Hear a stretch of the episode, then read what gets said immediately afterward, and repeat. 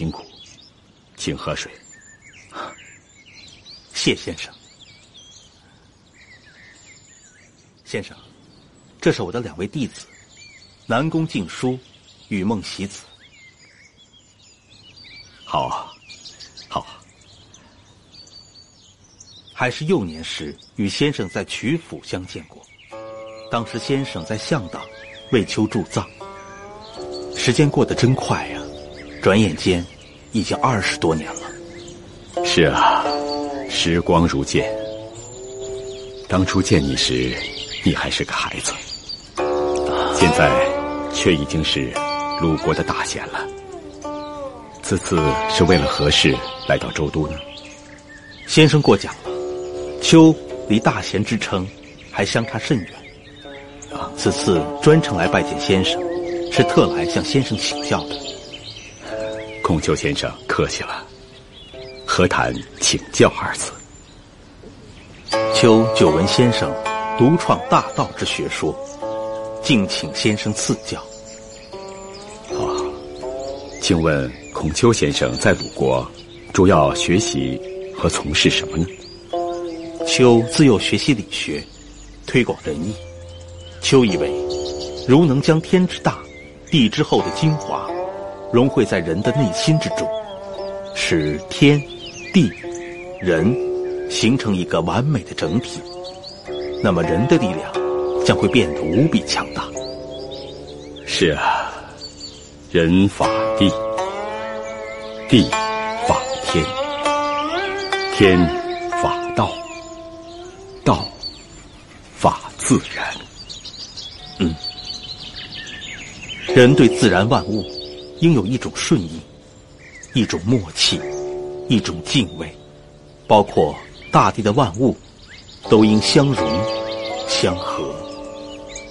对，这就是自然中的和谐。孔丘收了一些弟子。我终极传播的是一种态度，一种质朴、朴素的生活态度。我希望他们每一个人，都像一颗种子，能够将这种生活态度以及生活的智慧广为传播。好啊，这世界上的真理，永远都是朴素的，绝非至高无上。我就是要告诉他们。人要有秩序，人要有信念，信仰自己的国家，这样才能过上我们心灵上所需要的那种美好的生活。就好像太阳每天要从东边升起一样，就好像春天要播种，秋天要收获一样自然。孔丘先生所推行的树。人智思想，正是我所推行大道中的德的具体表现。那请问先生，天、地、人应该遵循怎样的规律而行呢？为道德而已。那何谓道德？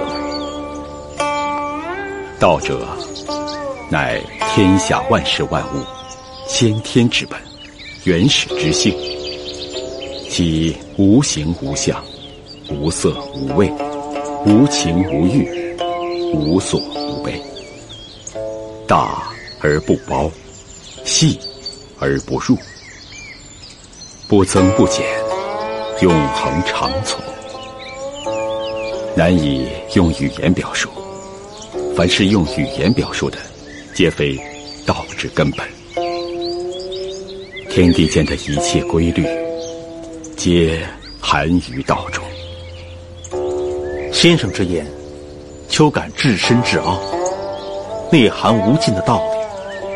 但是先生所讲的道，应该如何与人世和社会相结合呢？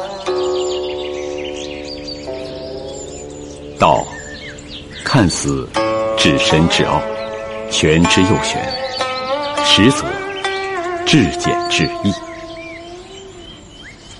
人若恪守先天之性，不被后天的各种欲望所扰，顺应自然而行，身心自然康健。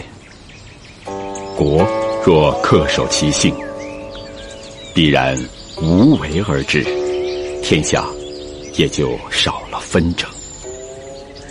而上德正是道的具体体现。这天下人如果都能遵道守德的话，秋还何至于推广仁义礼呢？是啊，失道而后德，失德而后仁，失仁而后义，失义。而后礼，道德学说就是教人去欲还本，回归自性。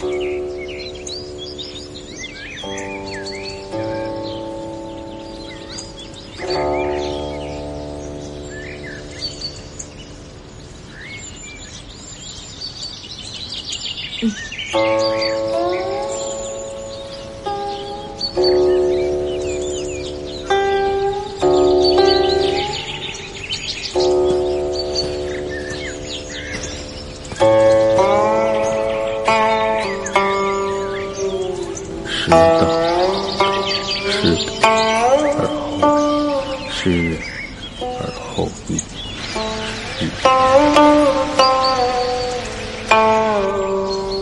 失义而后礼。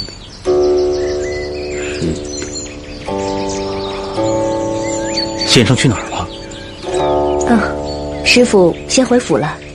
你们，随我来吧。好，请。